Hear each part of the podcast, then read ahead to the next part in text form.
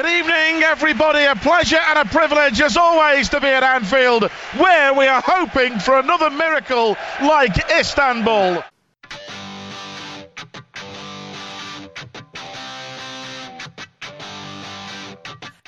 Welcome, lads! O Mel do Pub está de volta!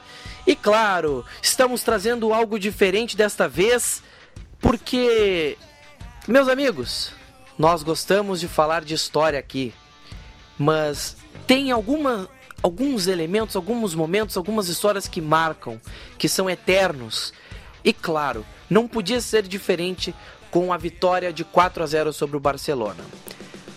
Para contar o que vimos, o que sentimos, como vimos, como sentimos e entre outros elementos importantes dessa partida, comigo aqui, Cleide Cavalcante. Como é que vai, Cleide? De onde você fala? De Recife, eu sou Cleide Cavalcante. Satisfação imensa estar aqui de novo. É sempre um prazer falar de Liverpool.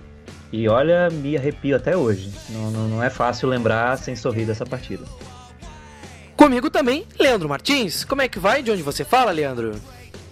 Fala galera, estamos aqui mais uma vez. Eu falo de Poços de Caldas, Minas Gerais, e a gente vai falar de um grande jogo hoje. E conosco aqui também a Gisele Andriola, que é a nossa convidada, está participando aqui pela primeira vez. É um prazer muito grande te receber aqui para contar essa história. Tudo bem contigo, Gisele? De onde você fala? Tudo bem, falar desse jogo a gente sempre fica feliz. Falo de Brasília, capital, muito seco, mas estou feliz porque ontem eu assisti o jogo todo completo para poder fazer esse podcast hoje e arrepiei de novo, chorei de novo e xinguei juiz de novo, vivi tudo de novo e tô naquele, naquela adrenalina para começar. Muito obrigada pelo convite. É, o Melt Pub vai contar o dia 7 de maio de 2019. Eu sou o Maurício Simões, falo de Rio Grande, no Rio Grande do Sul.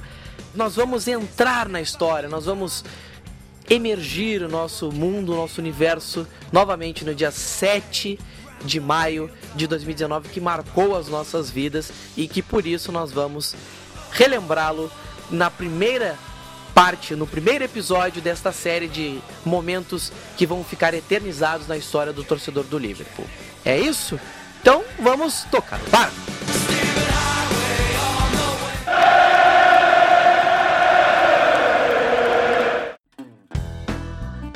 Primeiro de tudo, o clima para a partida, com certeza cada um teve uma forma de abordar, porque o 3 a 0 deixou todo mundo de cabeça inchada. Foi um jogo em que o resultado não condisse com, com o que foi. Foi um resultado completamente absurdo dentro do que foi a partida de ida. E foi estressante toda aquela semana em volta, ainda mais pela perda de jogadores importantes. Mas como é que estava o Cledi Cavalcante na manhã e no começo da tarde do dia 7 de maio. Tava esperançoso, tava crente ou tava naquela sensação de, é, vamos ver no que que dá. Olha, considerando que era um 3 a 0 contra uma das equipes mais incríveis com um jogador excepcional como o Messi, você não não é você não, não, não é um dos mais otimistas, né? Não é, mais, é complicado, complicado. Eu tava no misto de tipo, pô, realmente foi boa a caminhada até aqui, né? Meu, meu já tô com orgulho desse time. Eu sabia que na, na, na partida de ida o placar já não, não traduzia o, o, o, que foi visto do jogo. O Liverpool não merecia ter levado aqueles 3 a 0 mas foram por situações fortuitas e, né? A gente perdeu o Keita logo cedo, então isso tudo foi, foi uma série de acontecimentos que é, culminaram naquele placar. Mas eu disse, pô, pelo menos eu sei que meu time vai cair de pé. Se ele for cair, ele vai cair de pé. E teve uma declaração do Klopp antes da partida dizendo que, tipo, se a gente for perder, vamos perder da forma mais bonita possível. E, pô, eu tenho um treinador desse, a gente vai jogar em Enfield. Pelo menos se a gente perder, se a gente não se classificar, no caso, a gente vai se classificar, sei lá, com 1x0, com 2x0, 2x1, e a gente vai aplaudir o time no final. Eu sei que esse time vai dar orgulho independente do que aconteça. E aí a expectativa era meio de. de tinha, um, tinha um medo, tinha um pouquinho de desânimo, mas tinha esperança, né? Porque eu já vi milagres acontecerem. Mas dizer que eu tava confiante, dizer, ah, o Liverpool vai virar, vai fazer o resultado dele, é, seria muita. Seria muita. não sei nem a palavra, mas não, não, não, não estaria sendo coerente. Bom, Leandro, e como é que tava o teu dia naquele 7 de maio? Como é que tava a tua expectativa para aquele jogo? É, minha expectativa, eu acho que ela não fugiu muito do, daquilo que o Cleide falou. A gente é torcedor, a gente quer, quer que a equipe vença, quer que o time consiga o resultado, mesmo que ele seja quase impossível. Mas a gente sabia que era, não era enfrentando qualquer equipe, a gente ia enfrentar um Barcelona, que era o Barcelona, uh, um, uma, grande, uma grande equipe, com o Messi, que poderia fazer qualquer coisa a qualquer momento e saímos de um 3 a 0 que foi particularmente muito doloroso para mim. Aqueles 3 a 0 que foi bastante surpreendente, eu diria. É, não era uma partida para aquele resultado, não era, a partida não foi jogada para ter para ter terminado 3 a 0 para um lado ou para o outro. Era um jogo talvez de, de 1 a 0 2 a 0 no máximo. Mas o 3 a 0 acabou, de, acabou deixando muito elástico. E naquele 7 de maio, o meu dia começou um pouco cedo.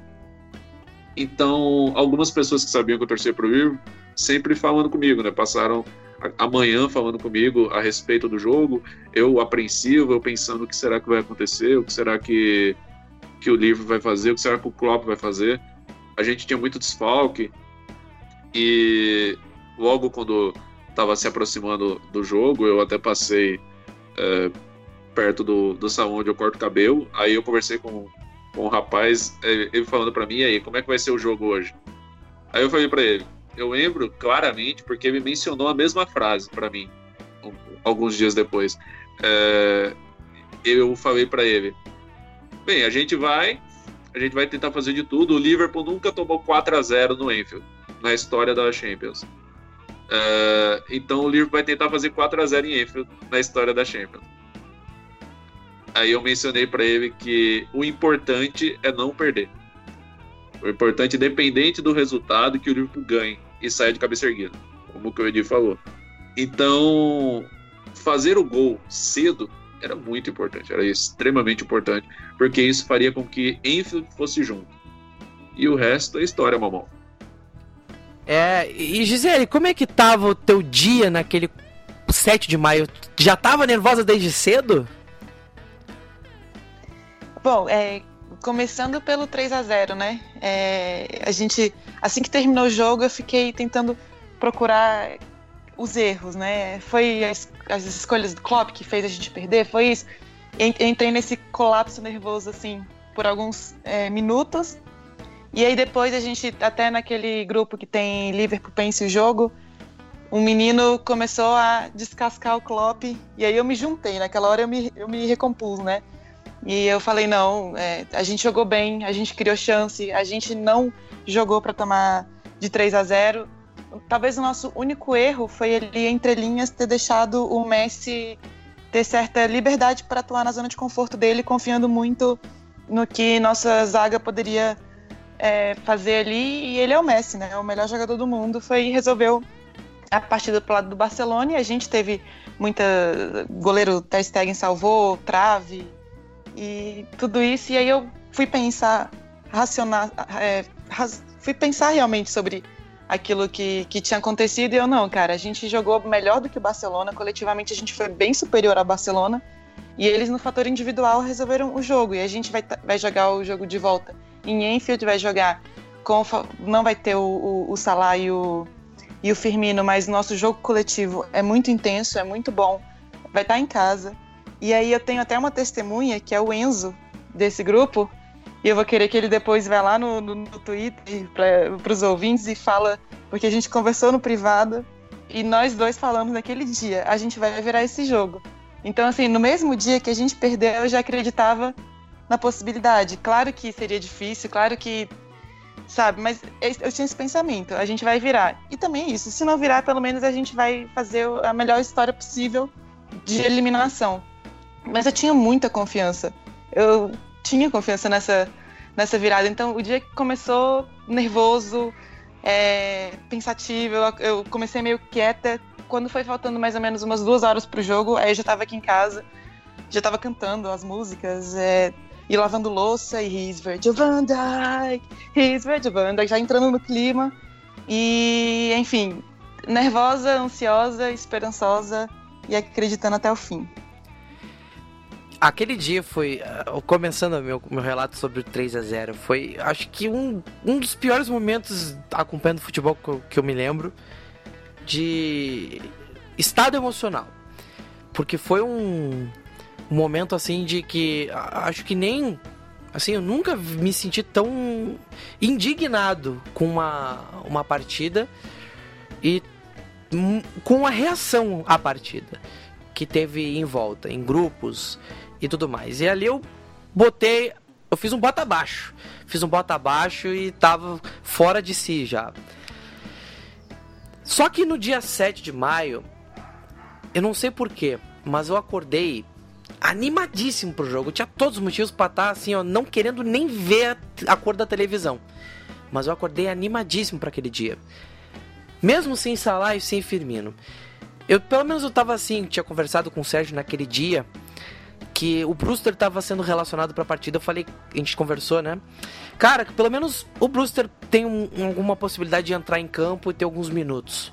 Era, era essa, mas pelo menos ganhar a partida. Eu tava confiante de que venceríamos o jogo e sairíamos tranquilos daquela temporada. E aquele dia, o que mais me passou foi essa animação fora do normal. Porque eu. Eu juro por Deus, eu nunca nunca me senti tão animado para um jogo que parecia perdido. Ou que tinha umas, umas, uma possibilidade de reversão muito absurda. Eu nunca me senti tão animado quanto naquele dia, porque era o Barcelona, um adversário que eu tinha muito desejo, mas muito desejo de vencer. E eu tenho a mais absoluta certeza de que vencer o Barcelona naquele dia era lavar a alma, independente de se classificar ou não era lavar a alma. Por tantas outras ocasiões. E até pelo momento, pô, vamos ganhar do Messi, pelo menos a gente ganhou do Messi um jogo. Mas aquele dia tinha um, um elemento em especial. E esse elemento a gente vai começar a tocar nele agora.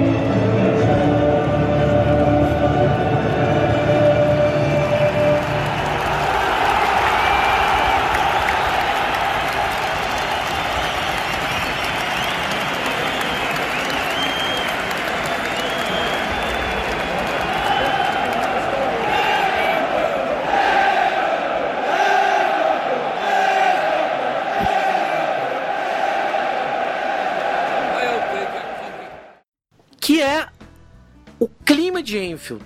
O clima de Enfield no pré-jogo foi absurdo. Você já ouviu aqui na, na trilha anterior. O clima de Enfield foi absurdo no pré-jogo. Abafando até o hino da Champions. E o Leandro sabe mais do que ninguém que Enfield é um lugar diferente de todos os outros. Um lugar onde você é temido. Um lugar que treme a base de qualquer jogador. Pode ser o Messi, pode ser o Soares.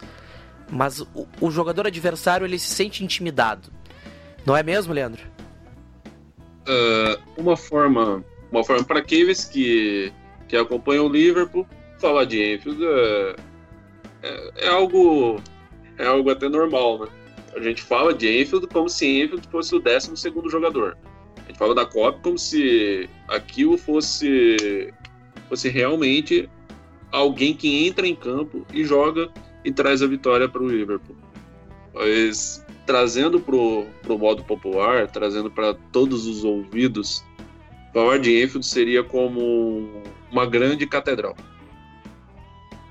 Todos estão ali em sincronia, em oração, e a partir daquilo uh, tudo flui. Eu acho que sem Enfield o, o Liverpool, eu falo isso com total segurança. Claro que vai ter torcedor que não vai concordar comigo, mas eu falo com total segurança e eu não mudo meu, a minha opinião até o devido momento. Sem Enfield, na história, o Liverpool não seria nada. Eu acho que Enfield mudou tudo. Enfield foi o motivo do Liverpool passar a existir. Então, se a gente puxar bem para trás nessa história, o Enfield foi o motivo de tudo, a razão de tudo. Tudo foi criado a partir de Enfield. Não foi um, um, um clube que surgiu e criamos um e criamos um estádio a partir daí. Foi o contrário. E, e tudo passou a nascer, Davi. Tudo passou assim, enraizar, Davi. Fez com que aquele aquele vizinho do Everton se tornasse superior ao Everton, assim, de forma magnânima, ao ponto do nosso lateral de, de 20 anos ter mais participações na Champions que o Everton.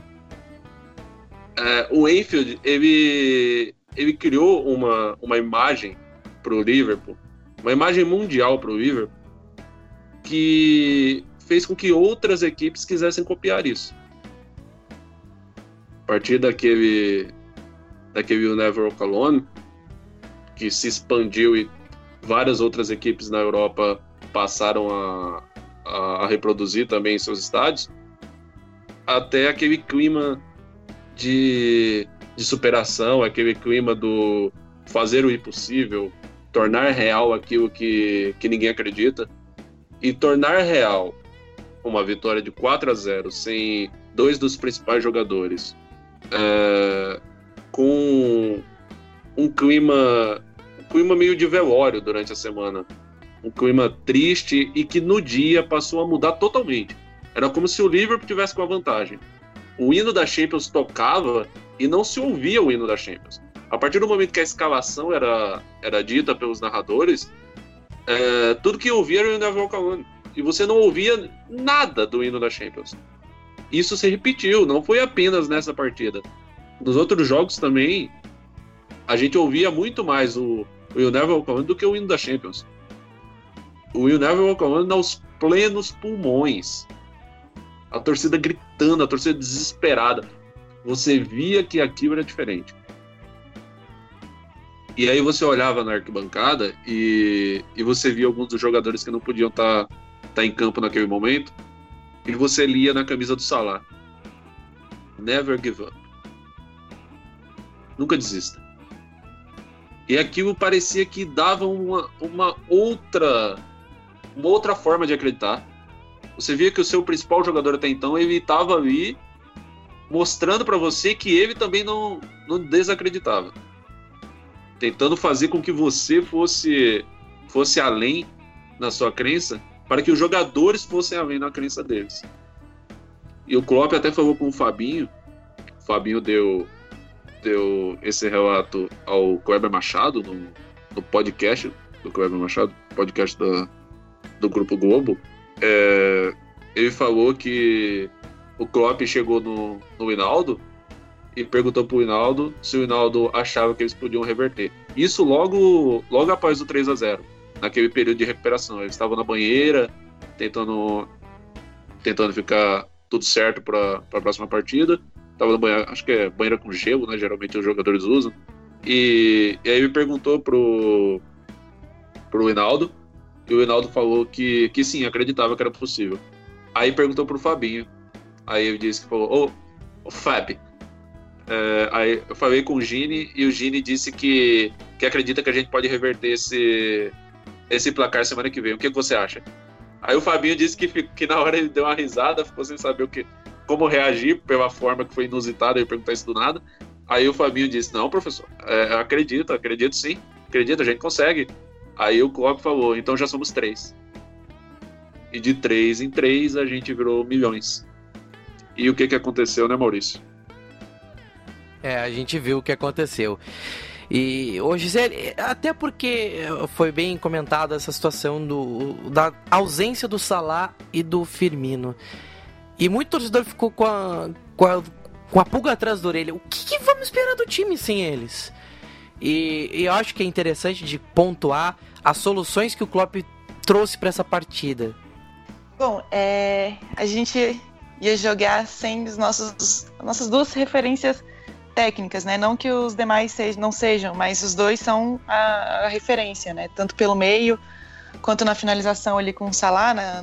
todo é, o pensamento, todo o cérebro do time ali muito passa pelo Firmino. E aí, onde é que eu acho que estrategicamente a gente venceu esse jogo? O Klopp se preparou para jogar sem Firmino e Salah. E o Valverde se preparou para se defender como se Firmino e Salah estivessem na, na partida. É, eu não sei se vocês repararam durante o jogo. Eu fui, eu reparei um pouco na hora, mas muito mais depois vendo o jogo completo, né? Porque na hora a gente estava muito nervoso, muito emocionado, muito aquele mix de sensação. Mas primeiro que o para poder é, compensar essa ausência técnica do Firmino e do Salah, o Liverpool jogou com muita intensidade. É, quem acompanha o Liverpool sabe que é normal, né? O time jogar com muita intensidade, no, aquela coisa do heavy metal, mas foi mais, foi além. Foi uma entrega física naquele jogo, além de qualquer outro jogo. É, em algum momento, assim, no final do primeiro tempo, também no final do segundo tempo, depois que estava até 3 a 0 a gente desceu um pouco as linhas, compactou um pouco, segurou, deu uma descansada. Mas durante 90 minutos, praticamente, a gente jogou com muita intensidade. Você via por muitas vezes acontecer de ter sete jogadores estacionados no campo de ataque durante a saída do Barcelona. Então, o Barcelona que gosta de sair tocando, você via por muitas vezes despachando bola. E aí lá na frente, Matip, Van Dijk pegava essa, essa, esse despache e já empurrava a gente para frente de novo. E aí, onde exatamente eu acho que foi? Porque o, o Liverpool pegava a bola, recuperava a bola e não ficava ali tocando pelo meio procurando o que fazer. Era direto, direto. A velocidade do, do Salah usando os, os corredores, né, com os nossos laterais que sobem muito bem. Tanto que, é, tirando o primeiro gol, né, que foi daquela recuo mal feito do, do Barcelona, em que o Rendo pega a bola e o, o Mané pega a bola, toca pro Rendo, enfim, e sai o primeiro gol, todos vieram de cruzamento. Então o Liverpool usou muito isso, né, acelerar o jogo pelos corredores e cruzando na área. E aí sempre entrava um elemento surpresa, fosse o Gini, fosse próprio Henderson, alguém entrava e fazia essa criava esse elemento surpresa para fazer o gol, tanto que o Gini fez dois, né? Mas o, e o grande erro do Valverde foi é, se compactar muito pelo meio, como se Salah fosse infiltrar, como se o Firmino fosse lançar por ali, sendo que os dois jogadores não estavam em campo. E sabendo que os laterais do Liverpool sobem muito ao ataque e sobem muito bem, né? Tem, eram líderes de assistência. Então ele falhou feio, ele jogou tipo com um 4-4-2 defensivo com as linhas muito compactas, né, sem dar amplitude, e isso deixou o corredor livre para o Liverpool jogar. E o, e o Arnold sem palavras, né? O que jogou o menino nesse jogo, tanto ofensivamente quanto defensivamente. Porque o Liverpool também se defendeu assim, né? É, em vez de um 4-3-3 que a gente está acostumado, foi quase que um 5-4-1 com o Origi à frente.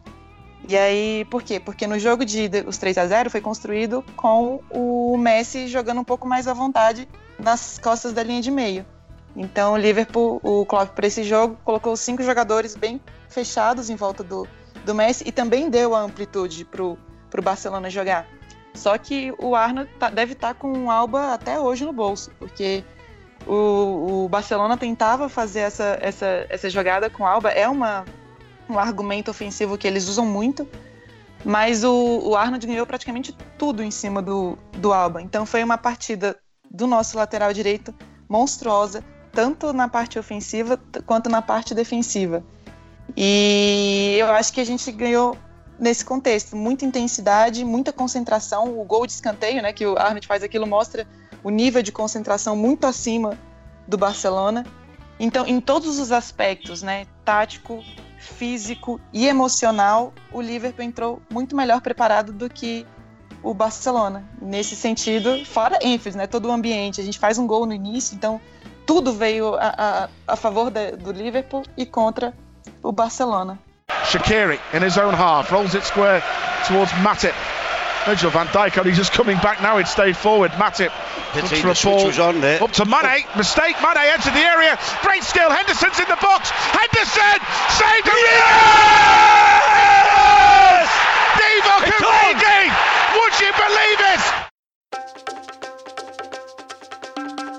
E aí vamos pro primeiro gol, que foi o gol do Origi, uma jogada mal sucedida do Alba na saída de bola, deu mole e o Mané conseguiu é, pegar a bola e tentar partir para cima, só que sobrou pro Henderson. O Henderson foi o elemento surpresa, né? E quando ele finalizou, o Ter Stegen deu rebote e o Origi botou para a rede. Tínhamos em torno de, deixa eu conferir aqui, tínhamos em torno de 6 minutos de jogo. 6 minutos de jogo. Era tudo que o Liverpool precisava. Um gol cedo. Aquele gol para assim estrondoso, para botar a Enfield ainda mais para cima e para deixar os jogadores do Barcelona ainda mais tensos, mais nervosos. Se o Barcelona parecia confortável, o gol cedo acabou completamente com isso, né, Cledi? Cara, é incrível como situações do jogo, sabe? Eu já tava naquela cabeça, né? Como falei a vocês. Eu tava. Não, vamos. A gente vai cair de pé.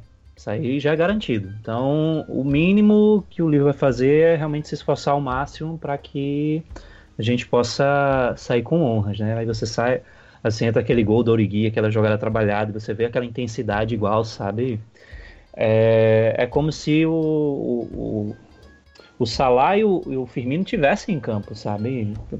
A gente ouve tanto que ah, o time não tem elenco, não tem elenco, não tem elenco, não tem elenco, mas tipo, quando foi correspondido, quando foi necessário, os, os reservas corresponderam. Então, é, você já está naquele clima de jogo e aquela intensidade, você é levado junto. Eu, eu, fico, eu fico uma extrema inveja, aquela inveja do bem, né, que isso existe, de quem tava lá, porque, tipo, imagina o barulho, imagina o, o, o, os 11 do Barcelona jogando com mais de, contra mais de, sei lá, 54 mil, sabe? É, é, é desigual, sabe? É humano e, e, e, a torcida não parava, sabe? E a gente ficava até com raiva da voz do narrador, porque ele não ficava quieto, porque a gente só queria ouvir a torcida. E aí a gente tem até um vislumbre de esperança, mas a gente. É isso por mais que eu seja muito otimista, ainda tava com o pé muito enraizado no chão, assim, assim não. É 4x0, 4x0 é muito. 4x0 é, é, é, distante. Se eles botam um gol aqui, a, a, casa vai abaixo, porque a gente vai ter que fazer, sei lá, 5, 6, não sei. E era um nervoso, sabe? Era aquela história, tipo, pô, se for. Não, não, não quero me iludir, mas, pô, vamos lá, vamos, vamos ver no que dá. E, e, o, e o coração acelerado, sabe? e as coisas acontecendo. E foi assim, foi até o intervalo, né? 1 a 0 estava extremamente satisfeito com a postura da equipe. Acredito que se continuasse assim, a gente ia ganhar uns 2 a 0 sei lá, a gente ia chegar bem próximo. Mas, é assim, eu já sei que esse time conquistou o impossível, a gente não tem como lembrar da, da, do milagre de Istambul, sabe? Mas o próprio nome diz, é milagre. Milagre não, não são de se acontecer toda semana, sabe? Ou, ou sempre que, que a, a equipe tiver numa situação difícil. A gente tinha vindo de. de a gente tava com uma semana difícil, porque a gente tava praticamente é, fora da. Não é fora, mas tipo. A gente tava perdendo as esperanças na Premier League. E a gente ainda tomou um 3 a 0 do Barcelona, ou seja, a gente não. Uma temporada que tinha tudo para ser brilhante, a gente tava prestes a ganhar nada, sabe? Então é, eu acho que quando é quando, de quando você menos espera é que o milagre realmente acontece. Quando você está realmente desesperançoso, você tá cansado, você tá triste, aí é, parece que é, da, é, é, é o cenário ideal para um milagre acontecer. Então, tava ali se construindo alguma coisa e eu no coração tava assistindo que ia ser realmente um dia diferente. Logo depois, o primeiro tempo foi todo no 1 a 0. O Barcelona começou a equilibrar, começou a criar muitas oportunidades. É, Messi aparecendo bastante, criando algumas oportunidades. O Alba também, um jogador muito importante para o Barcelona. Soares e Coutinho também tiveram suas chances. Mas o intervalo 1 a 0. Como é que estava o Leandro no intervalo? Porque 1 a 0, faltando 3 gols para reverter e mais 45 minutos ainda tinha uma pequena esperança no coração? Esperança ela tava, ela tava viva. A esperança tava, tava meio, meio ansiosa, meio nervosa, mas a esperança tava lá, tava viva.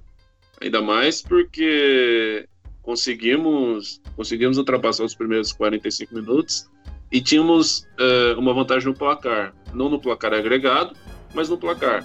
A gente estava vencendo por 1 a 0 uh, você mesmo falou muito bem. O Messi estava vindo, o Barcelona estava vindo, e a gente conseguiu suportar a pressão do Barcelona e conseguiu aproveitar também alguns momentos que, que o time deles deu oportunidade de, de atacar. Uh, acho que uns 17 minutos, até os 17, 20 minutos do primeiro tempo, o Barcelona ainda tentou agredir muito o Liverpool, tentou tentou chutar muito, tentou ir para cima com, da forma que dava. Chegou até com, com o Messi nos primeiros minutos, ainda tentando tentando ampliar o, o placar agregado, mas acabou que o Messi, quando foi chutar, se não, me, se não estou enganado, foi o Fabinho que roubou a bola dele. E, mas de qualquer forma, nossa defesa estava muito bem concentrada e a gente estava conseguindo equilibrar no campo aquilo que, em teoria, era uma desvantagem. A gente tinha, tinha desfalques importantes e estava jogando contra um time que o mundo inteiro sabia que era melhor. Sabia, entre aspas. Mas o, o Alisson salvou, o Ter Stegen salvou, uh, a nossa defesa estava salvando algumas bolas que ofereceriam perigo imenso. Então, tiramos as bolas certas nos momentos certos. E o Barcelona estava começando a, a mostrar que estava que tava com medo de sofrer o segundo. E estava com medo de sofrer o segundo, principalmente pela cara que todo mundo fez quando tomou o primeiro. Assim que, que o Origi fez o gol, uh, a cara que, que fez o Messi foi assim, aquela cara de, de que realmente agora agora melou o negócio. Se a gente não, não tomar cuidado, Uh, isso aí vai ser, vai ser terrível e a gente pode passar uma vergonha. Foi tipo, imensa. de novo não, de novo não, né? Exatamente, de novo, porque o Barcelona já vinha disso, já tinha aquele trauma contra o PSG e não queria que acontecesse de novo a mesma coisa. Sem então, falar que o goleiro era o Alisson, né? Olharam pro Alisson, lembraram do, do da eliminação Exatamente, da Roma, lembrar, lembraram da Roma, que foi também bem igual. A Roma fez exatamente aquilo que eu ia precisar fazer. O Alisson já tinha passado por, por algo parecido, então ele sabia que era possível. Mas assim, é, cada jogo, acho que por isso que o, o futebol é, é, o esporte mais popular do mundo, porque é, sim, na, na, minha mente, o, o, Maurício aqui, como conhecedor de todo tipo de esporte, todo tipo de modalidade, ele pode acabar falando se eu estiver enganado, mas eu acho que o futebol é o único esporte que todo jogo é único independente de, de ser a mesma situação, todo jogo é único. Porque você vai ver uma, uma partida de futebol, por mais que precise de 1 a 0 sei lá, 10 jogos, 10 jogos precisa de 1 a 0 para vencer. Nesses 10 jogos que tiverem 1 a 0 todo jogo vai ser um diferente do outro. Porque sempre vai ter alguma coisa que vai, que vai diferenciar. O que diferenciava o, o 4 a 0 em Enfield, eu acho que principalmente é, a garra do time inteiro, toda a vontade, toda a determinação da equipe, a torcida vindo, é, é o fato de que o Liverpool, como a Gisele falou, o Liverpool não parou de tentar. O Liverpool continuou indo, continuou indo para cima, continuou fazendo a pressão. O Liverpool foi aquilo que a gente esperava que o Liverpool fosse. E, e como o Cledir falou, os reservas não desapontaram. E eu acho que muitos torcedores, eles não tinham fé que os reservas poderiam fazer alguma coisa. A gente sabe que sempre tem um torcedor que a primeira coisa que o torcedor que o torcedor faz é desacreditar, até que alguém faz ele, faça ele acreditar. Então, muito, muito, muitos, muitos torcedores eles desacreditaram até o momento que que o Liverpool começou a mostrar que era possível. Eu acho que isso, isso mexeu muito, não só com o torcedor do Liverpool, como certamente com, conquistou torcedores de outras equipes. Antes de falarmos do segundo tempo, você vai ouvir agora o relato do Sérgio, que não pode estar conosco aqui no, ao vivo nessa gravação, mas ele deixou seu relato pra gente. Vamos ouvir.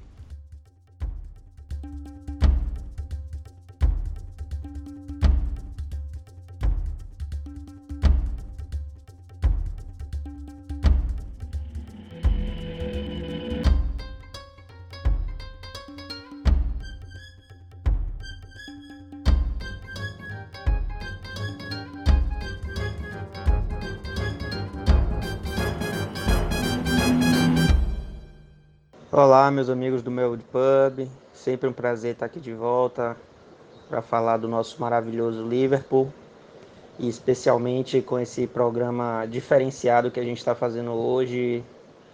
E é um prazer inenarrável poder aqui compartilhar com vocês as minhas memórias, as minhas emoções sobre aquele dia histórico, aquele dia que realmente está marcado na na história de qualquer torcedor do Liverpool, vai ser um daqueles dias em que a gente vai contar para os nossos filhos, netos e relembrar por décadas, né? Porque realmente é a maior virada da história da Champions League e uma das maiores partidas da história centenária do Liverpool. Disso aí eu não, não tenho nenhuma dúvida, né? Então, assim, para falar um pouco mais sobre aquele dia, da minha perspectiva, é, eu preciso dizer um pouco o que aconteceu antes de chegar naquele dia, né? Os dias que antecederam aquela virada histórica, porque a gente sabe que a temporada 18-19, em termos de desempenho, em termos de, de números, de estatísticas e, e de, de, de, de, futebol jogado de fato, é, tá ali no panteão das grandes temporadas da história do clube, né? Então a gente vinha com a confiança em alta, a gente adquiriu a, o senso de normalidade de que a gente pode entrar para ganhar qualquer partida contra quem quer que seja. O nosso desempenho nos coloca, nos colocava e nos coloca como um dos, dos principais times do mundo, da Europa e do mundo naquele momento. E a gente via com a confiança em alta uma segunda semifinal de Champions consecutiva, né? Brigando nas cabeças por tudo ali, chegando também naquele momento da reta final da, da Premier League, torcendo por um tropeço do City, mas de qualquer maneira fazendo a nossa parte dentro de campo. Então tudo que precedeu esse, esse embate contra o Barcelona nos dava a confiança de que não sei se vamos passar, mas temos total condição de passar. Barcelona não, não tem que ser um, um Golias perto da gente, entendeu? Então, chegamos com a confiança em alta. E aí aconteceu aquele jogo lá na Espanha, né? Aquele jogo que realmente se desenrolou de uma maneira imprevisível, exótica até. O, o placar elástico que não refletiu o que foi a partida, né? É, as nossas chances perdidas, a forma com que a gente se impôs fora de casa lá na Espanha foi uma maneira exemplar de jogar mas todos os pequenos detalhes das finalizações das jogadas, do, da falta de sorte, da bola rebatida, de tudo, foi contra a gente naquele dia. E aí a gente toma aquele 3 a 0 que em condições normais já desenrola uma eliminação, porque reverter um placar desse dentro de casa contra o Barcelona de Messi, Soares e companhia realmente seria uma coisa um, uma, loteria, né? Então isso abala a nossa confiança, é, me deixou com aquela sensação engasgada de, de, de injustiça e, acima de tudo, como eu estava falando no início, uma das temporadas em termos de desempenho melhores da nossa história estava naquele momento correndo um sério risco de terminar como mais uma temporada de jejum de títulos. E esse senso de injustiça com o time, com o elenco, com o Klopp, com a comissão técnica, com o trabalho que vem sendo desenvolvido com o Liverpool, de fazer uma temporada espetacular como essa e terminar mais uma vez sem troféus, isso que me abalou, sabe? Acima de qualquer outra coisa, o senso de dizer, nossa, esse trabalho, esse time, esse técnico, essa comissão e essa temporada não mereciam um desfecho de mais uma vez ficar sem títulos. Porque o fato de Klopp ainda não ter ganho nada com o Liverpool é sempre um argumento para a imprensa rasa, para os torcedores rivais, para as pessoas que não estão acompanhando o trabalho no clube, de desmerecerem o trabalho, de desmerecerem o Liverpool e de desmerecerem o trabalho de Klopp. De dizer, ah, mas não ganhou nada, ah, mas já está com três temporadas e não ganha nada, não ganha nada, não ganha nada. Então, assim, eu estava sentindo que essa temporada não podia terminar dessa maneira. E ver o que aconteceu em Barcelona me abalou demais por causa disso. Entendeu? Então, assim, eu passei a semana toda remoendo isso, amuado com esse senso de injustiça, de dizer, meu Deus, não era para 3 a 0 não merecia 3 a 0 se ainda tivesse feito pelo menos um gol fora de casa, sabe, as coisas ainda estavam mais vivas e, sabe, aquela coisa engasgada mesmo de, de não aceitar, não aceitar o que aconteceu, porque não foi justo, assim, do ponto de vista do mérito, assim, né, da técnica desempenhada, a gente não mereceu tomar 3 a 0 O problema é que tinha Messi e a falta de sorte. Nos momentos decisivos do jogo, nada foi a nosso favor. Então, aí teve aquele jogo com o Newcastle também, que foi aquela coisa, aquele parto para ganhar e tudo mais. E aí a gente vai para o jogo decisivo, na semifinal, sem Salah e sem Firmino. Né? Então aí fica aquela coisa, pô, a gente já tem uma tarefa histórica para tentar desempenhar e ainda assim dois dos nossos principais jogadores tá. Então vamos lá, vamos entrar em campo, vamos vamos dar o nosso melhor, vamos ganhar a partida pelo menos, porque a gente sai de cabeça erguida, a gente saúda nossos torcedores, a gente mostra que a gente fez todo o possível e vamos nessa. O meu sentimento era esse: assistir o jogo para ver o Liverpool honrar a camisa, honrar o tamanho do clube, fazer o melhor possível e sair de jogo pelo menos ganhando a partida. Então aí foi assim que eu fui pro jogo. Aceitando, tentando digerir e torcendo para que a gente pelo menos saísse de cabeça erguida. Aí o jogo começa, né?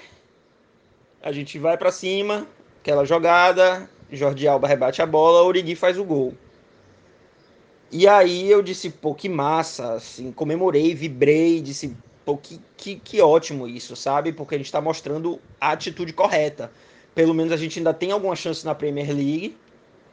E mostrando esse tipo de atitude num jogo contra o Barcelona, a gente ganhar esse jogo bem, a gente amassar o Barcelona e mostrar que se no jogo passado as coisas tivessem sido um pouco melhores, a gente poderia ter passado, para mim já conta bastante, entendeu? Então eu tava assim.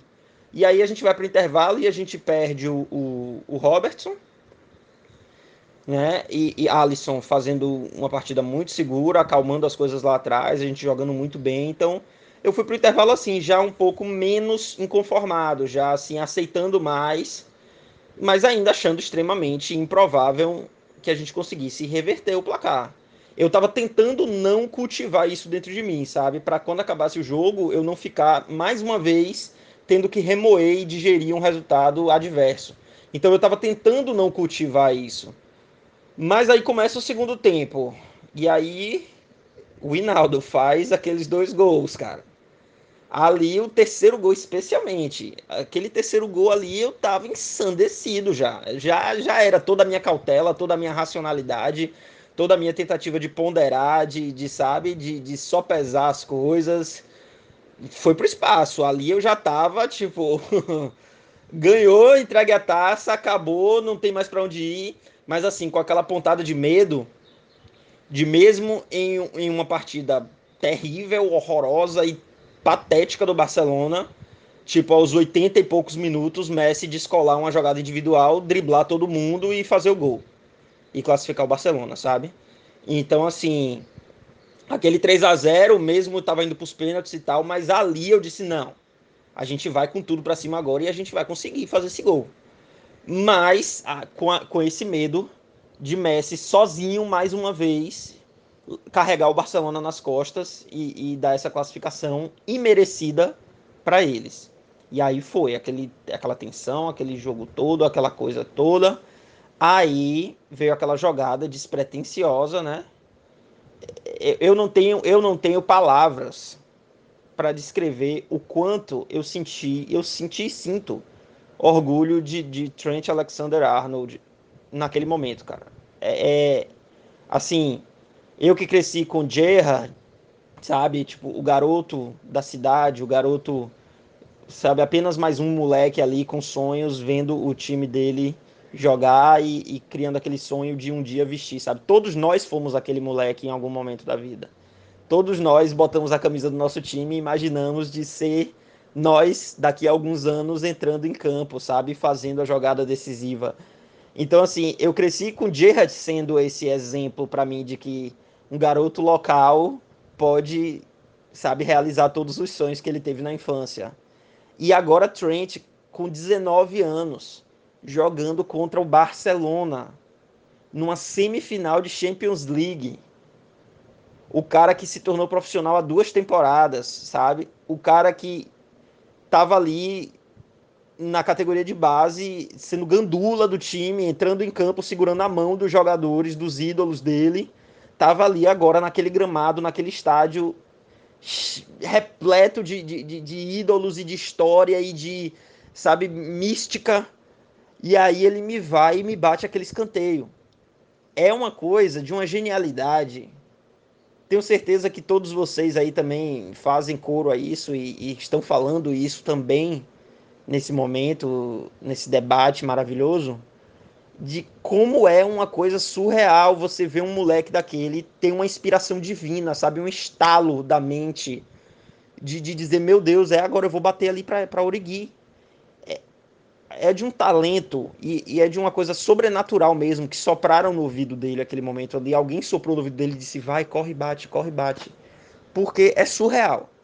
E o orgulho que eu sinto daquele momento, dele, de ter sido ele o protagonista daquele momento, o cara que morava no bairro e assistiu do quintal da casa dele a carreata da vitória da Champions de 2005, sabe? Dando tchau para os ídolos dele ali, comemorando vestido de Liverpool com os irmãos no quintal da casa dele, na nossa última vitória de Champions. Agora estava sendo uma pessoa decisiva para nos levar a nossa próxima final de Champions e ao nosso próximo título de Champions.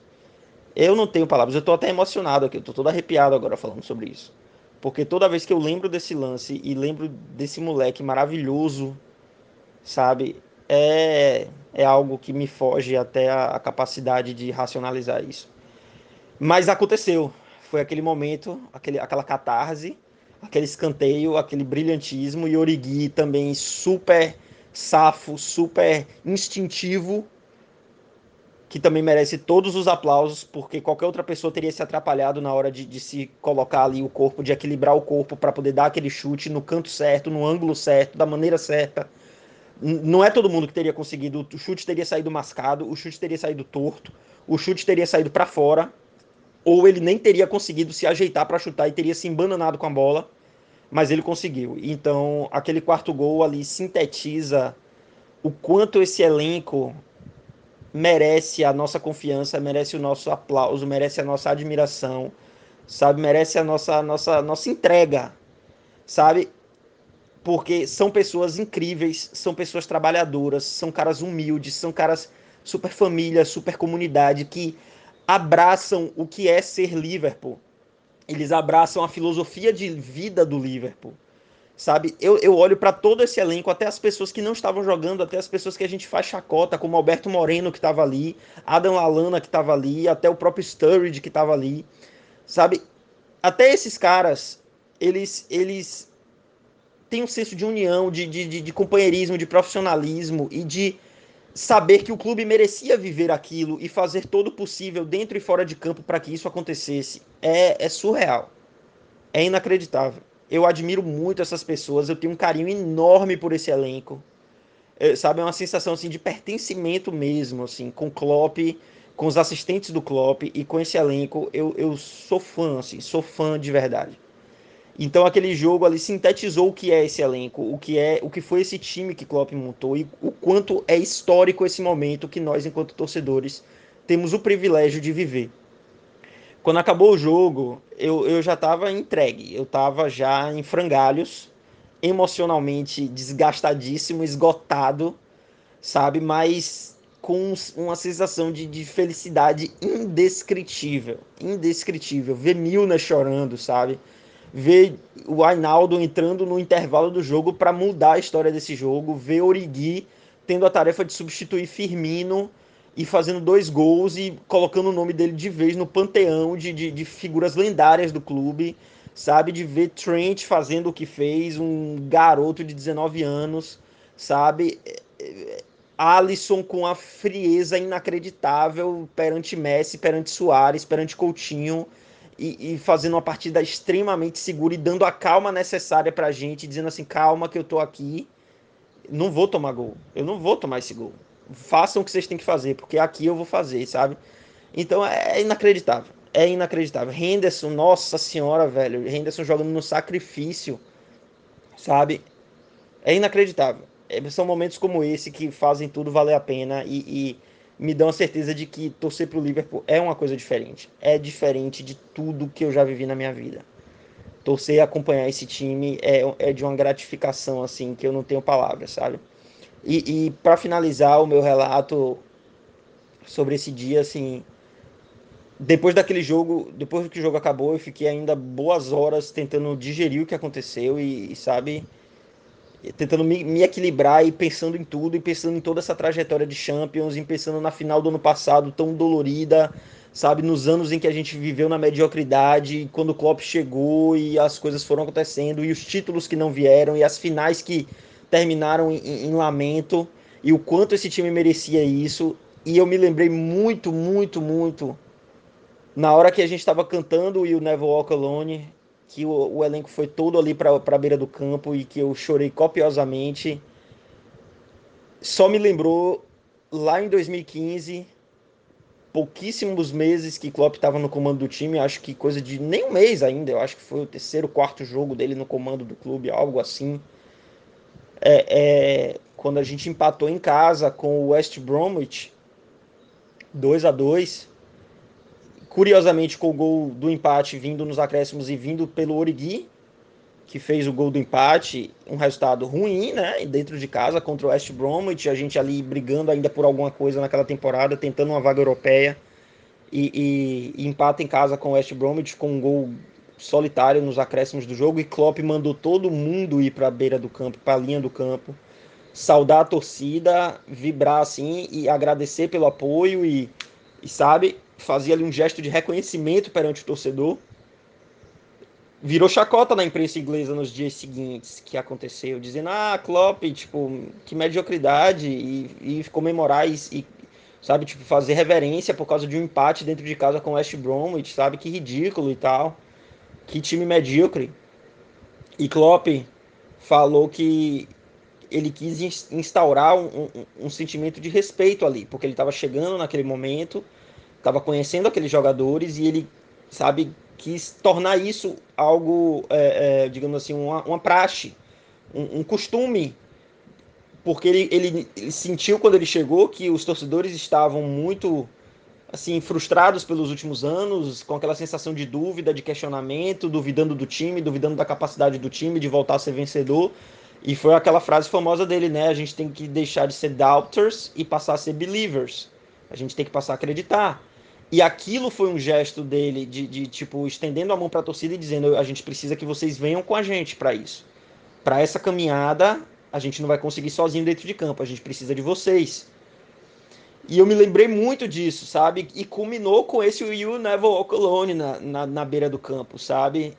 Eu acho que toda essa caminhada veio para culminar com isso. De dizer, vocês vieram com a gente. gente, vocês não deixaram a gente caminhar sozinho nessa, nessa jornada de altos e baixos. Mas a gente está aqui agora, a gente está chegando no topo, a gente vai conseguir o que a gente quer e vocês estão aqui com a gente. Então, obrigado por isso, sabe? Então eu acho que esse ciclo começa ali no West Bromwich e termina com 4 a 0 no Barcelona de Messi, Soares, Coutinho e todo mundo. Então é uma viagem, cara. É uma viagem e é uma viagem que eu não tenho palavras para descrever o quanto eu me sinto agraciado e honrado de poder viver isso intensamente, sabe? Eu, eu sinto que a gente faz parte disso também. A gente faz parte. O Liverpool ele estende as mãos para a gente e ele traz a gente junto. E é isso que o Neville Colonde simboliza e isso nunca teve tão claro para mim quanto naquele momento. E é por isso que eu nunca vou esquecer esse jogo, nunca vou esquecer esse dia. E graças a Deus que terminou com o título, porque a gente merecia demais. Valeu, um abraço a todos, foi um prazer e até a próxima. Alexander Arnold beats Albert on the right hand side. There's no one in the Only middle. Mane in the box. Trent's cross. Wijnaldum! Yes! Gini Wijnaldum scores! It's another assist for Trent Alexander-Arnold. Anfield absolutely erupts. 2-0.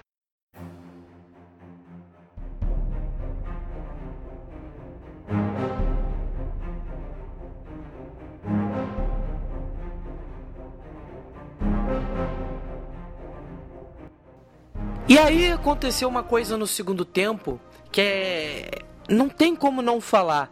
Que já foi logo no começo a saída do Robertson no intervalo. E a mudança que modificou a história do Liverpool. Que foi o Vainaldo entrar para deslocar o, o Milner para lateral esquerda. E. O, o Gisele, essa mudança ela foi maravilhosa. Ela deu muito certo. Tanto que em seguida acabou saindo o, o segundo gol. O gol do Vainaldo após uma bobeira do Jordi Alba. E a bola ficou com o Arnold pelo lado direito. Ele atacou o espaço, ele encontrou um, um espacinho no cruzamento onde o Vainaldo surgiu e bateu com tudo, pegando o Ter Stegen quase no contrapé. O goleiro alemão quase conseguiu pegar, mas ela pegou nas costas do goleiro alemão e entrou. O 2 a 0 foi aquela, aquele gol de agora tem, tem tempo, tem tempo, a gente pode ir, mas a entrada do Vainaldo foi fundamental. Você falando aí do segundo gol, eu lembrei exatamente do que eu fiz na hora que, que aconteceu o segundo gol, que eu, eu saí correndo, minha irmã pequenininha estava dentro do quarto vendo vendo joguinho, lá jogando joguinho enquanto eu vi o jogo. E eu cheguei lá e bati na porta e quase derrubei a porta abaixo e gritando. E ela para e começou a chorar assustada, porque eu tava gritando muito e xingando, enfim.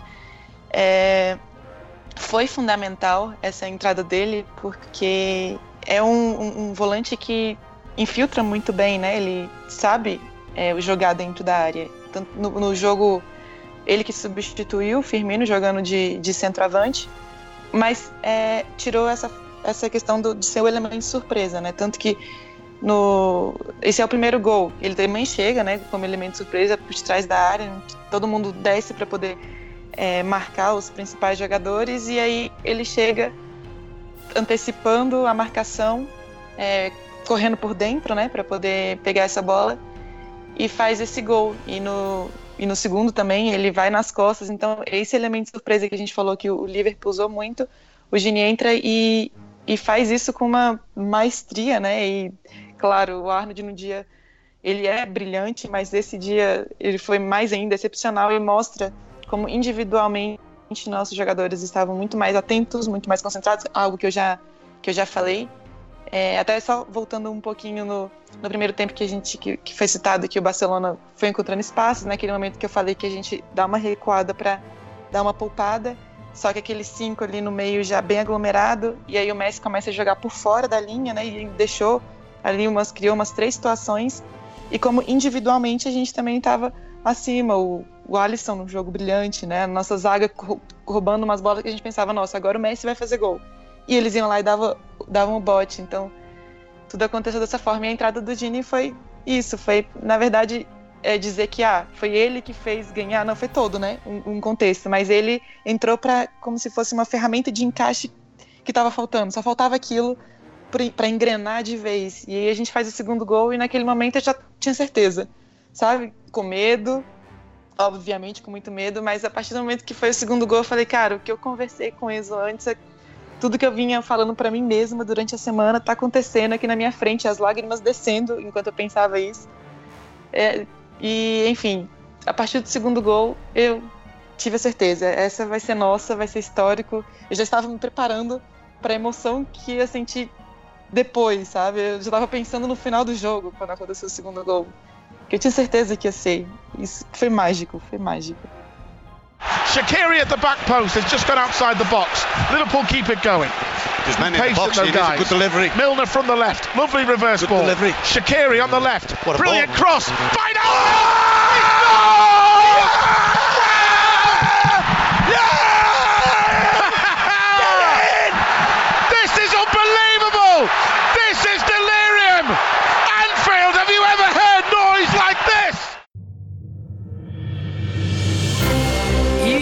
dois minutos depois desse 2 a 0 veio 3 a 0 Uma jogada assim. É, é daquelas coisas que a gente gostaria de contar. É, é uma daquelas coisas que nós. Se não imaginaríamos, era uma coisa assim que era o que realmente estava escrito. Dois minutos depois, de novo, o Vainaldo. O jogador que jogou numa posição completamente diferente no primeiro jogo, que foi alvo é, vamos dizer assim, o, o pivô de uma, algumas das críticas, ou da maior das críticas do primeiro jogo, no cruzamento do Shaqiri. Após uma tabelinha com o Milner, ele cruzou para a área pela ponta esquerda e encontrou o Vainaldo que subiu mais alto do que todo mundo e mandou a bola na rede no contrapé do Ter Stegen. Cledi, dois elementos que não podem faltar. Primeiro, o Shaqiri, um cara que veio do banco, ou melhor, veio dos reservas para suprir a ausência do Salah, que é uma ausência muito sentida. E o Vainaldo, um jogador que foi o, o grande alvo, vamos dizer assim, o grande motivo de críticas do primeiro jogo.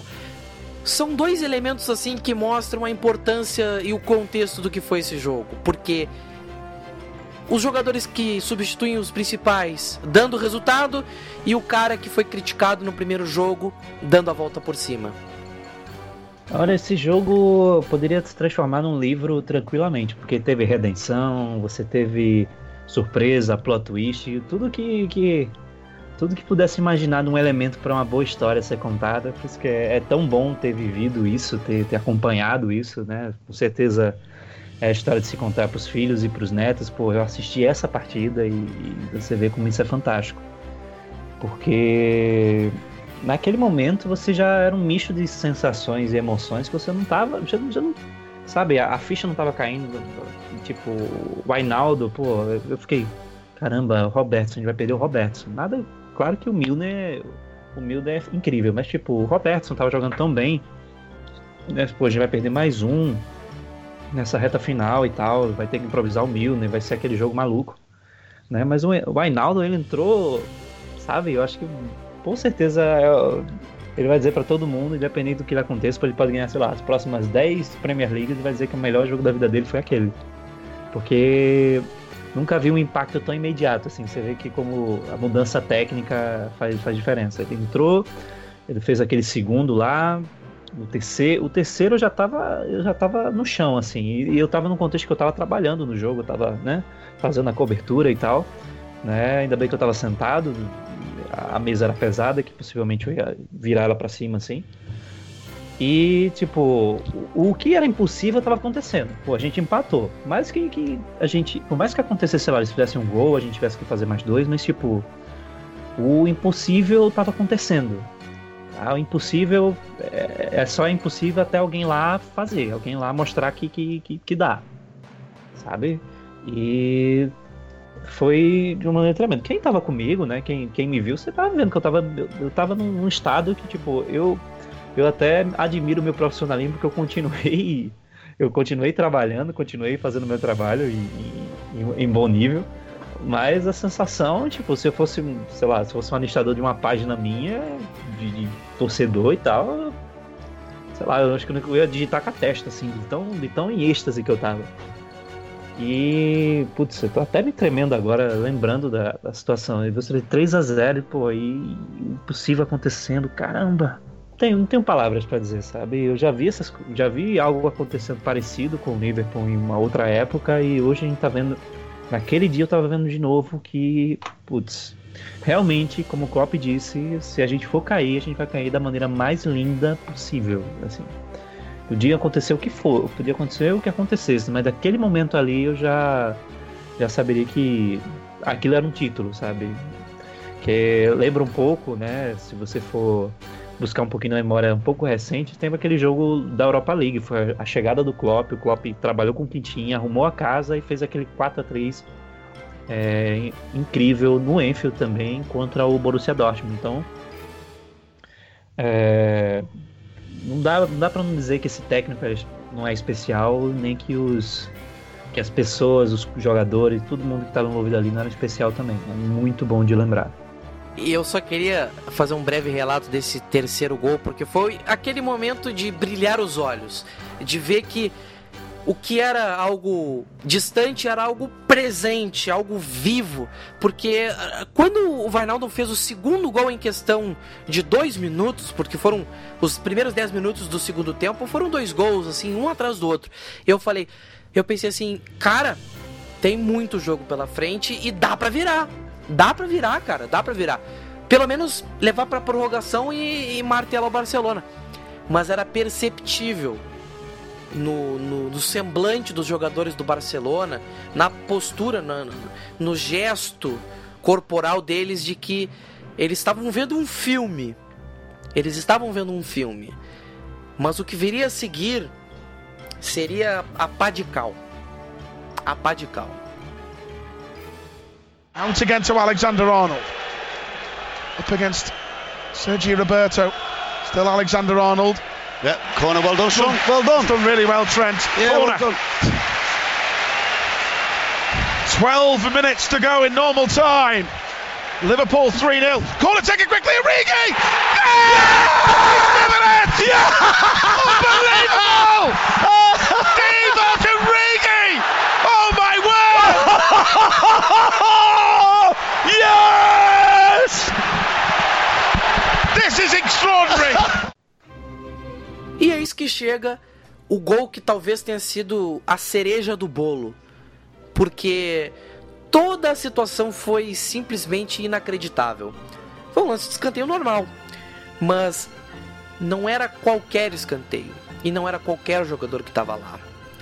O Alexander Arnold, 20 anos de idade, um garoto vindo da base do Liverpool, criado na, na volta da, do Liverpool, que está desde pequeno dentro do clube ele teve o, a, assim, a presença de espírito, a concentração de olhar para a área, ver ninguém do Barcelona dando as horas e o Origui ali, quietinho, mas fixo e atento no escanteio.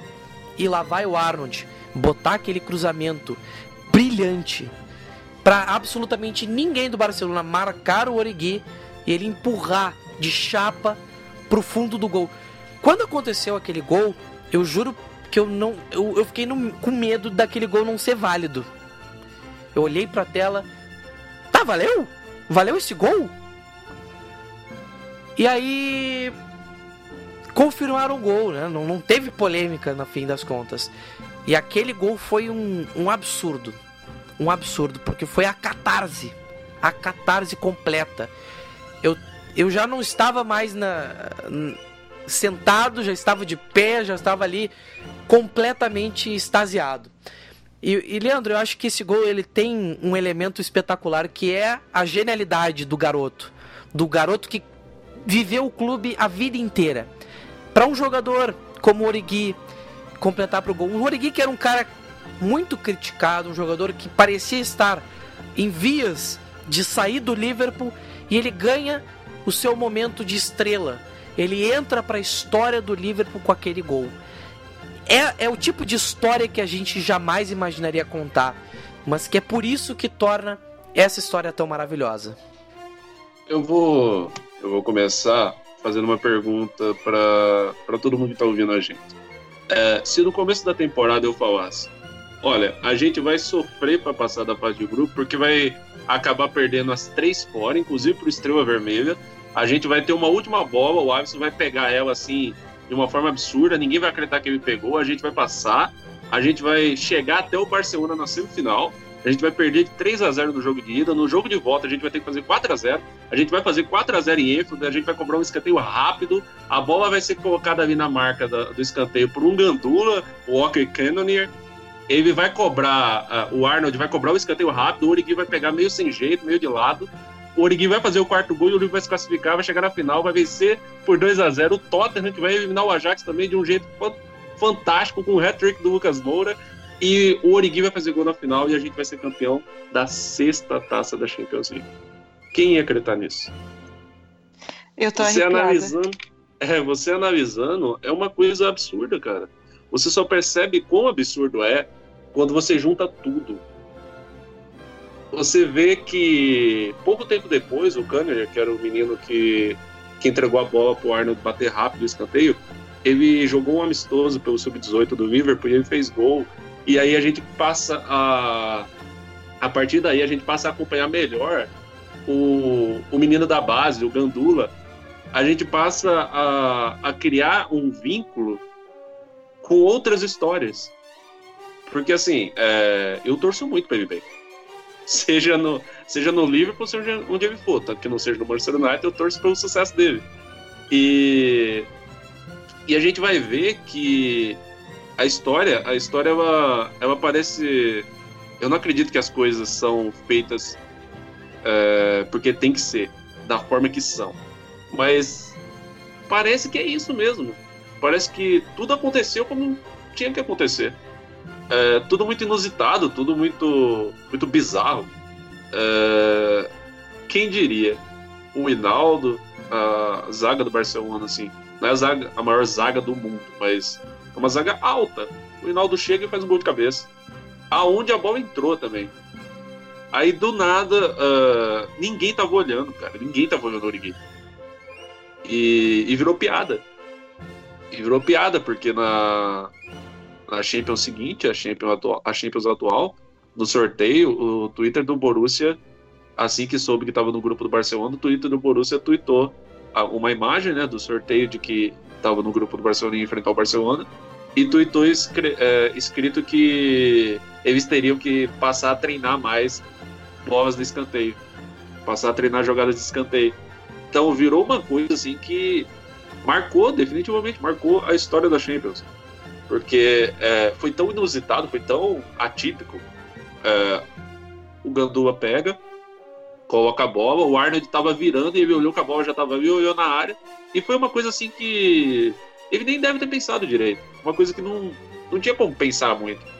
É coisa de reflexo mesmo. Inclusive perguntaram pro Arnold no, no final da partida se ele tinha planejado, se aquilo era, era treinamento, ou ele fez porque na hora veio o reflexo, veio o, o raciocínio e ele fez. E foi isso, ele fez mesmo. Assim que o Cannonier colocou a bola no, na marca do escanteio, o Arnold deu uma olhadinha breve, voltou e, e cruzou e méritos, méritos gigantescos ao Origi.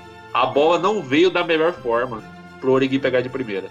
Muita gente fala da genialidade do Arnold, que sim, tem que ser dito mesmo, ele foi genial, mas a bola que o Origi pegou, ela não seria pega por qualquer jogador. Daquela forma ali, para ela ter entrado exclusivamente naquele espaço. Ela entrou aonde tinha que entrar. Naquele momento, eu fui na, eu fui na onda do Mamal eu, eu não sabia se aquilo ia valer. Eu pensei, será que o, o árbitro tinha captar? Será que poderia ter cobrado mesmo? E agora? O que, que vai acontecer? E eu fiquei o tempo todo, meu coração disparou, e eu fiquei desesperado, eu fiquei olhando para a televisão, eu fiquei atualizando o Twitter, eu sei o que, que vou falar. Porque a gente sempre tem aquele delay né, da TV, sei lá, uns 5, 5 10 segundos. Então, algum, algum insider do Twitter poderia ter tweetado alguma coisa e aí eu pensando, meu Deus, o que está acontecendo? E todo mundo comemorando no Twitter, e eu olhando para a TV, e a bola indo para o centro de campo, eu olhando na cara do Soares e eu rindo, e esperando que confirmassem que aquilo, que aquilo tinha sido gol mesmo. Deixa eu rir. Aí, Aí não, mas eu ri mesmo. Aí na hora que o, o árbitro apontou pra, pra tocar no centro de campo, aquele alívio, meu Deus do céu. E aí eu lembro do mesmo podcast que eu, que eu mencionei, do Fabinho falando. O Fabinho disse que assim que aconteceu, né, ele foi abraçar o Alisson. Aí o Alisson tava em num misto de felicidade, êxtase e, e desespero. Porque ele falou, foi cedo demais, foi cedo demais, a gente fez cedo demais. Porque o quarto gol, ele saiu aos 79, eu acho, 79, 80, deixa eu confirmar. 79, é. Aí saiu aos 79 minutos e. E aí saiu cedo. E aí, a gente tem mais 10 minutos. O Alisson falou que esperava que, que a gente fosse para prorrogação, esperava que fosse para os pênaltis e fosse ganhar nos pênaltis, sofrido, mas que não, que não fosse conseguir fazer os 4 a 0 ali de cara. E talvez fosse o pensamento de todo mundo, né? A gente viu, ah, fez 3 a 0 então já tá levando para a prorrogação e a gente vai ver o que vai acontecer. Então, é, fazendo a prorrogação era muito mais sensato, todo mundo acreditar. Ah, teve mais tempo, não, mas fez em 79 minutos 4 a 0 E isso, isso é uma coisa para não, não ser esquecido do futebol. E acho que tem que ser registrado uma coisa que até foi citada na narração do até do esporte interativo que o Liverpool nocauteia o Barcelona em Enfield, porque o semblante dos jogadores depois do quarto gol foi de absoluto choque. A cara do Soares, se você pegar os melhores momentos do jogo, cara, é inacreditável a expressão de horror que eles tiveram, porque é um filme se repetindo. Né, ô, ô, Gisele? Porque no ano anterior eles tinham perdido da Roma de uma forma tão chocante quanto. Mas a, todo o contexto foi tão bizarro.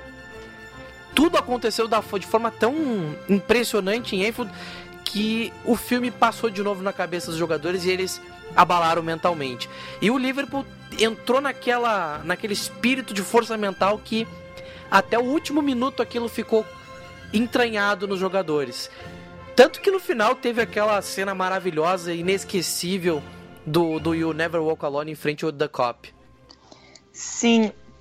É, e até para entrar mais uma, um capítulo né, para esse, esse, filme, porque tanto Coutinho quanto Soares trocaram o Liverpool pelo Barcelona pelo sonho de jogar em Barcelona e voltaram para Enfield para viver um pesadelo, né? É, até esse capítulo no que o Cledi falou muito bem que poderia é, virar um livro, os dois antes do jogo, tirando foto com o emblema do, do Liverpool e tal, aquela coisa, e voltaram para casa para ser nocauteado, perfeito.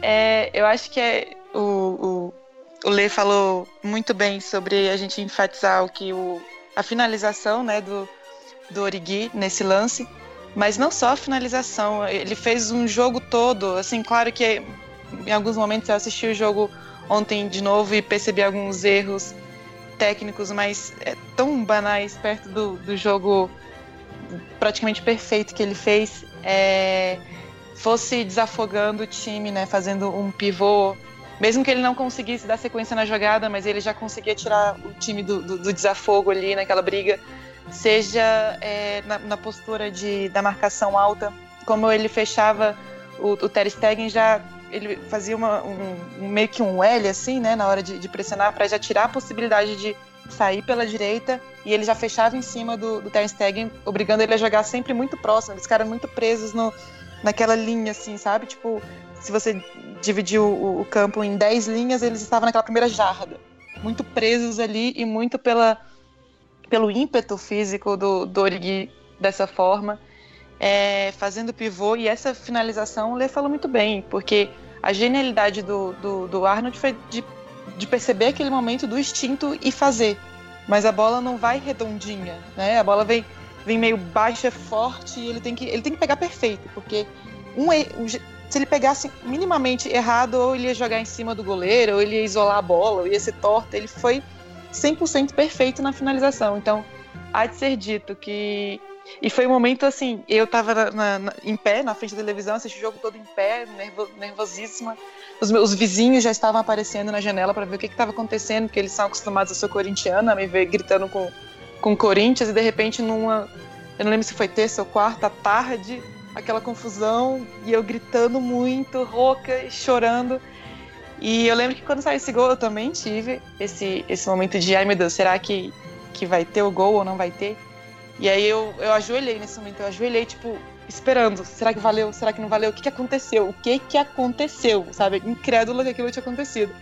E tem até um depoimento do Klopp, né, que ele fala que ele não viu o, quando ele fez isso. Ele virou de costas para preparar uma substituição. é. Ele vira de costas para preparar uma substituição e escuta o barulho. Ele pergunta pro assistente dele o que, que aconteceu e ele, eu não sei. e aí só comemora. Tanto que quando mostra o, o Klopp no jogo, depois do gol, ele tá aplaudindo, mas com cara de tipo, não sei o que aconteceu. Tô perdido, tô boiando. E foi maravilhoso, né? Depois ele foi ver no, no vídeo. Então foi, acho que foram três momentos, né? De emoções nesse gol. Primeiro momento de euforia, caralho, quatro gols. Eu nem sei se eu podia ter falado esse palavrão, mas saiu. Quatro gols. Aí o segundo momento de será que valeu? E o terceiro momento de rola a bola, valeu, meu Deus, o que que aconteceu? Então, é perfeito, toda a história é perfeita, foi um dia perfeito, um jogo perfeito, com voltas perfeitas.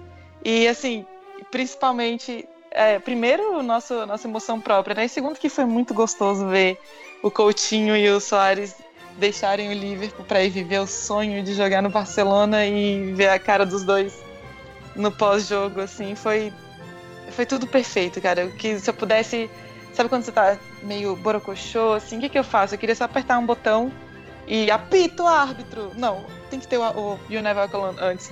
Voltar para esse momento e viver ele de novo e depois você volta pra, pra vida real e tipo, não, olha o que aconteceu, olha o que a gente viveu. Isso aí é igual o Cledi falou, vamos contar para filho, para neto, para todo mundo. Foi um, um, dia histórico, um momento histórico para o Liverpool, para os torcedores, para o futebol, para Champions, para tudo que está em volta é inesquecível.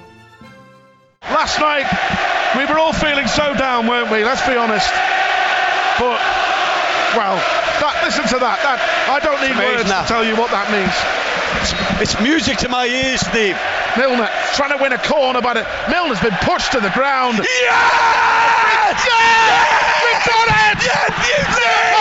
Yes! The Champions League final in Madrid! It's our greatest Get comeback in! of all time at Anfield! We said we needed an Istanbul, we've done it! Jurgen's on the pitch, everyone's on the pitch, the scenes of sheer joy and jubilation. Messi, Suarez, Coutinho, wow, one of our greatest ever nights, if not the greatest ever at Anfield. Liverpool have done it, we're in the final. Liverpool 4, Barcelona nil. Pois é, amigos, esse esse jogo foi marcante em todas as nossas vidas porque aconteceram coisas extraordinárias. E, e eu queria agradecer aqui ao Cledi Cavalcante por mais uma vez estar aqui conosco.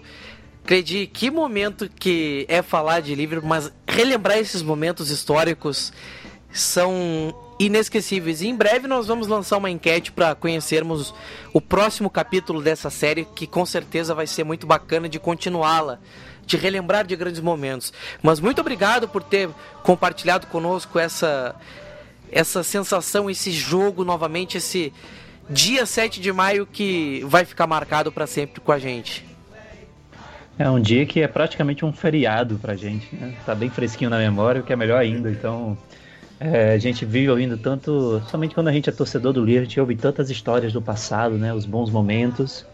E né, as lendas se formando, a gente só ouvia grandes histórias e agora a gente está vendo as lendas acontecerem, as novas lendas surgirem. Né? A gente se sente tão parte do, do desse processo todo de, de ser torcedor e de ter histórias para contar, porque se fosse somente uma bola, só fosse apenas 22 pessoas correndo atrás de uma bola, não, não, não seria tão especial. É, obrigado pelo convite, obrigado, sempre um prazer estar aqui, como é bom falar de Liverpool. E me segue que você não se perde. Leandro, muito obrigado por essa grande participação aqui conosco. Esse episódio com certeza é muito especial porque foi um momento único para todos nós, com certeza. Eu que agradeço, Maurício. Agradeço também a participação da Gisele. A gente espera você aqui novamente em outras oportunidades, Gisele. É, eu queria falar aqui para encerrar que o chefe do United deu mais trabalho ao Liverpool que o Barcelona. Um beijo a todos. Ô Gisele, eu queria te agradecer imensamente a tua participação aqui. Tu é sempre bem-vinda no Mel do Pub. Acho que é a primeira de muitas participações conosco, porque foi. É, é, é sempre bom trazer pessoas novas aqui pro, pro, pro ambiente e trazer uma pessoa que vive o futebol intensamente e que tem muito a contar com a gente. Acho que é sempre um, um grande um grande motivo para sorrir. Então, muito obrigado, Gisele. Por favor, faça as honras e conte-nos como é que a gente pode te seguir.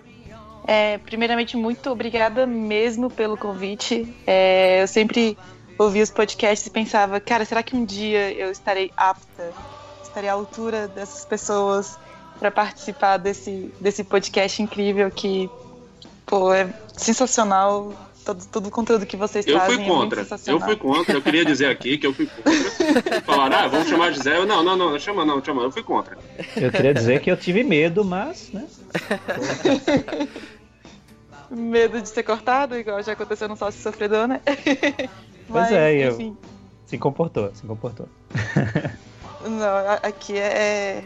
O trabalho é sério, é só gente importante, eu tive que me comportar bem, mas é, foi muito gratificante relembrar esse momento com vocês. Muito obrigada mesmo pelo convite. Eu tô arrepiada de novo. Eu me arrepiei ontem vendo. Me arrepiei quando recebi o convite, me arrepiei ontem vendo o jogo completo novamente e me arrepiei hoje durante todo, toda a gravação. Espero sim estar novamente. É, a gente vive isso juntos, né? Nos bastidores, essa paixão pelo, pelo Liverpool. Não sei se vocês lembram que acabou o jogo e eu mandei um áudio para vocês chorando. Esse momento é todo nosso Cara, muito obrigada por tudo. Então é isso. Repito aqui agora. Eu tava muito chorando? Eu achei que tava bêbada. Dessa vez não. Uma, uma, coisa não exclui a outra, vamos deixar claro, né? e pra me seguir é Andreola com dois L 77. E tamo junto. Tá certo! Antes de eu passar aqui as redes do Mel do Pub, só passar a ficha técnica do jogo para você não esquecer jamais deste dia. Alisson, tivemos Arnold, Matip, Van Dijk, Robertson, Henderson, Fabinho, Milner, Origi, Mané e também o Shaqiri. Ao longo do jogo entraram Vainaldum, Gomes e Sturridge. Do lado do Barcelona, Ter Stegen, Sérgio Roberto, Piquet, também tivemos o um, o Lenglet e na lateral esquerda o Jordi Alba. Meio campo com Busquets, também tivemos o, o Vidal e, claro, o Felipe Coutinho também dentro da equipe do Barcelona, com Messi, Soares, além, claro, do Rakitic. E aí no lado do Barcelona entraram Semedo, Arthur e Malcom. Estas as duas equipes que entraram em campo no dia 7 de maio de 2019. E você segue o meu do Posso Pub? só fazer uma. Claro! Por favor. Posso só fazer, uma, uma menção honrosa ao Mané? Claro. Porque, além de, claro, contribuir muito ofensivamente, ele colou no Messi. Quando o Barcelona saía em transição ofensiva, não sei se vocês reparavam, ele ia numa correria assim louca, desenfreada para poder fechar e muita, por muitas vezes ele obrigou o Messi a retomar o jogo e esperar o time do Liverpool se recompor novamente defensivamente. Foi um partidaço dele na caça do ET Messi. Então, menção honrosa pro nosso Mané. E é o uma... Rogerinho. Posso fazer uma menção piadosa? Claro. Vai. É, assim, você falou aí sem medo, mas sem medo eu duvido que eles tenham entrado, viu? desculpa, gente, desculpa. Não, foi muito boa. Desta forma, eu agradeço mais uma vez a sua audiência. Você segue o Mel do Pub no arroba Mel do Pub no Twitter, no Instagram. Você vai nos seguir que você não se perde. Arroba Maurício Cola no Twitter, também lá no Instagram, arroba Maurício Cola. Então, o Mel do Pub agradece. Muito em breve voltaremos lá com enquete no Twitter para perguntar para você qual é o próximo capítulo dessa série de jogos que nós vamos lembrar. Então, muito obrigado a todos vocês. Fique agora com o Never Walk Alone e tchau, tchau. Ei, ei.